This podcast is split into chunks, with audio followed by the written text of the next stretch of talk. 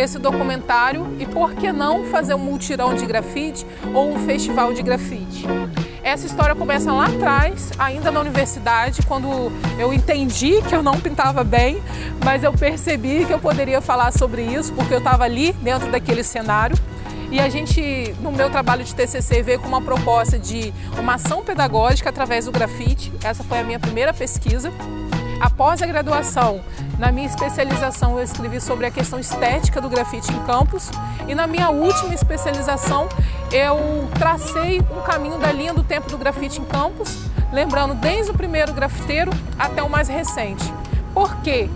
Porque a gente percebeu uma necessidade de contar a história desses grafiteiros através deles mesmos, uma vez que, enquanto pesquisador, é o meu ponto de vista ou o ponto de vista de quem pesquisou sobre essa história. E ao pesquisar, eu percebi que tinham alguns trabalhos que não batiam com a história do que acontecia na rua. Então eu identifiquei essa questão do olhar do pesquisador um pouco distante do olhar do grafiteiro, um pouco distante da história do grafiteiro e do que realmente de fato acontece e que aconteceu na vida deles erros de grafia, erros de data, erros de conclusões sobre o que estava acontecendo em determinados períodos. E a partir disso, eu conversei muito com os meninos e falei: olha, a gente precisa contar essa história do jeito certo e que talvez não seja o meu jeito de quem chegou em 2011, e sim o jeito desde o primeiro ato a e participar daquele determinado momento da história do grafite em Campos e a, da mesma maneira de cada um, como você se sente como eu me sinto, como cada artista se sentiu e de fato o que aconteceu durante todos esses períodos para esse movimento resistir no município de Campos. Em 2010 eu tive a oportunidade de fazer o primeiro mutirão de grafite na ocupação do casarão cultural da UF, que foi um momento muito significativo de resistência ali daqueles alunos, de um espaço que procurava promover arte e cultura entre não só os universitários, mas aos artistas do município também. E a partir daquele momento eu já estava muito envolvida com as produções que aconteciam em Campos. Logo em 2011 eu fui convidada para participar da exposição do Caribé, uma releitura do grafite sobre a leitura do Caribé, artista, com a curadoria do Andinho Ide. Acho que foi uma das minhas últimas pinturas naquele período. É, eu participei também com uma tela. Em 2011 eu ainda estava cursando artes visuais e foi quando surgiu um projeto chamado Zona Cultural Tribos Urbanas. Em parceria com o pessoal de jornalismo, a gente, a gente organizou um evento que trouxesse todas as tribos urbanas para dentro da faculdade. E naquele momento foi muito interessante porque a gente conseguiu trazer um pouco do que tinha na rua para dentro da universidade. E a Fafic recebeu seu primeiro grafite, muito significativo, que foi pintado pelo Johnny Mr. Bode e pelo Andinho It ali naquele período eu percebi que eu queria trabalhar com aquele tipo de produção.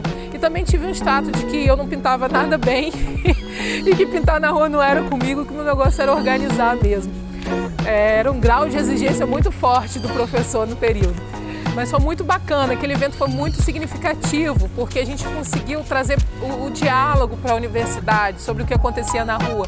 Eu também consegui ampliar o meu olhar de pesquisadora para a rua a gente percebe que tem um, um, distanciamento muito grande entre a observação e o que realmente de fato acontece na rua com o protagonista que está na rua, né? que nesse caso são os grafiteiros.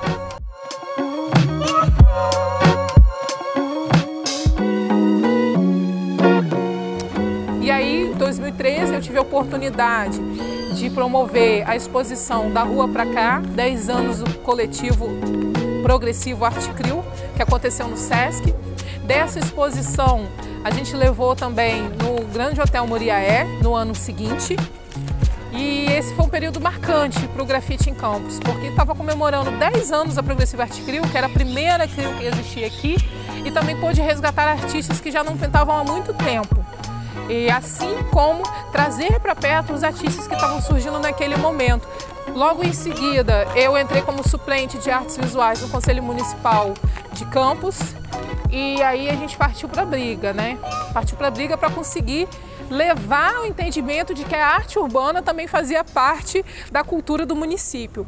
E a gente, graças a Deus, conseguiu grande apoio. Vale ressaltar o apoio do Horário de Campos, Naquele período, os meninos sofriam muita retaliação na rua, de polícia, de guarda municipal, de pessoas que não tinham entendimento sobre a diferença de pichação, de grafite, sobre a questão das autorizações, de onde podia pintar no município. E teve um episódio que a polícia parou alguns meninos que estavam pintando debaixo da ponte e logo de prontidão o Oravo elaborou um documento em que tinham nada a opor e nada consta de que os meninos poderiam sim pintar naquele território. E eu lembro que tinha um documento impresso com a assinatura dele e que todo mundo andava com aquele com a xerox daquele documento quando ia pintar na rua, porque se a guarda municipal ou qualquer outra pessoa quisesse intervir nos grafiteiros, eles já mostravam: "Não, olha só, eu tenho um documento aqui, eu estou autorizado a pintar na rua".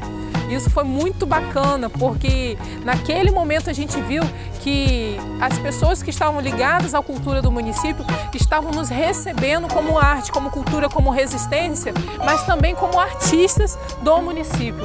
E a partir daquele momento a gente viu que o grafite e a partir daquele momento a gente viu que os grafiteiros do município estavam sendo reconhecidos também.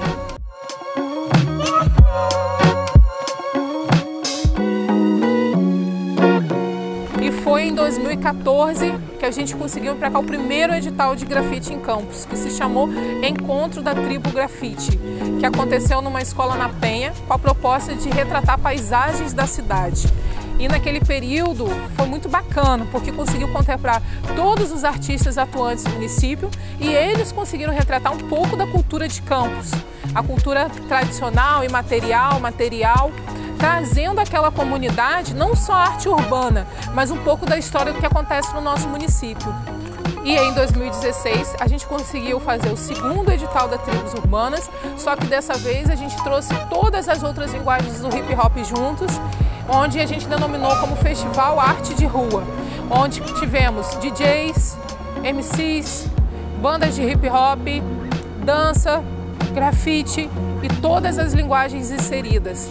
E esse edital foi contemplado no Colégio Maria Lúcia, onde as manifestações artísticas aconteciam na quadra e em volta de todo o colégio aconteciam as intervenções urbanas com os grafiteiros.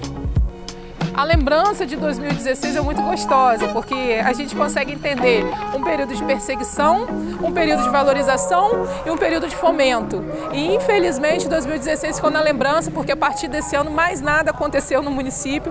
Os últimos quatro para cinco anos agora foram de luta de resistência, não houve nenhum tipo de fomento e os artistas sobreviveram com seus trabalhos comerciais, com projetos pontuais no SESC. E vale ressaltar que todos esses anos, desde o início da história do grafite em Campos, o grande patrocinador, fomentador e a grande iniciativa de tudo que aconteceu em 80% das ações aqui no município foram sediadas pelo SESC e pelos coletivos resistentes. E nesse caminho de políticas públicas de cultura, após a última ação de 2016 pelo Fundo Municipal de Cultura, só em 2020 com a situação da pandemia, a gente recebe um novo refrigério através da lei Aldir Bank e os coletivos começam a se articular novamente e conseguir fomento através de campos com o coletivo Lamparones. Os meninos vão falar um pouco mais sobre isso nas suas gravações. E agora a gente consegue trazer essa história da linha do tempo do grafite através desse edital Retomada Cultural, através da SESEC do Rio de Janeiro. Então a proposta desse documentário é apresentar sobre a perspectiva dos grafiteiros o que realmente aconteceu em todos esses anos de resistência e como nós estamos sobrevivendo até aqui. Digo nós porque desde o meu período de estudante, pesquisadora, e que eu pintava até hoje, eu sou responsável pela maior parte das produções, do, das, dos movimentos, dos multirões, dos editais e dos trabalhos comerciais que acontecem aqui. Sou contemplada por conviver com esses artistas brilhantes do nosso município que resistem apesar da falta de políticas públicas. E também a gente torce para que, a partir de agora, com esse respiro, esse afago da Aldir Bank, para que esses artistas e grafiteiros possam continuar colorindo a cidade de Campos dos Goitacazes.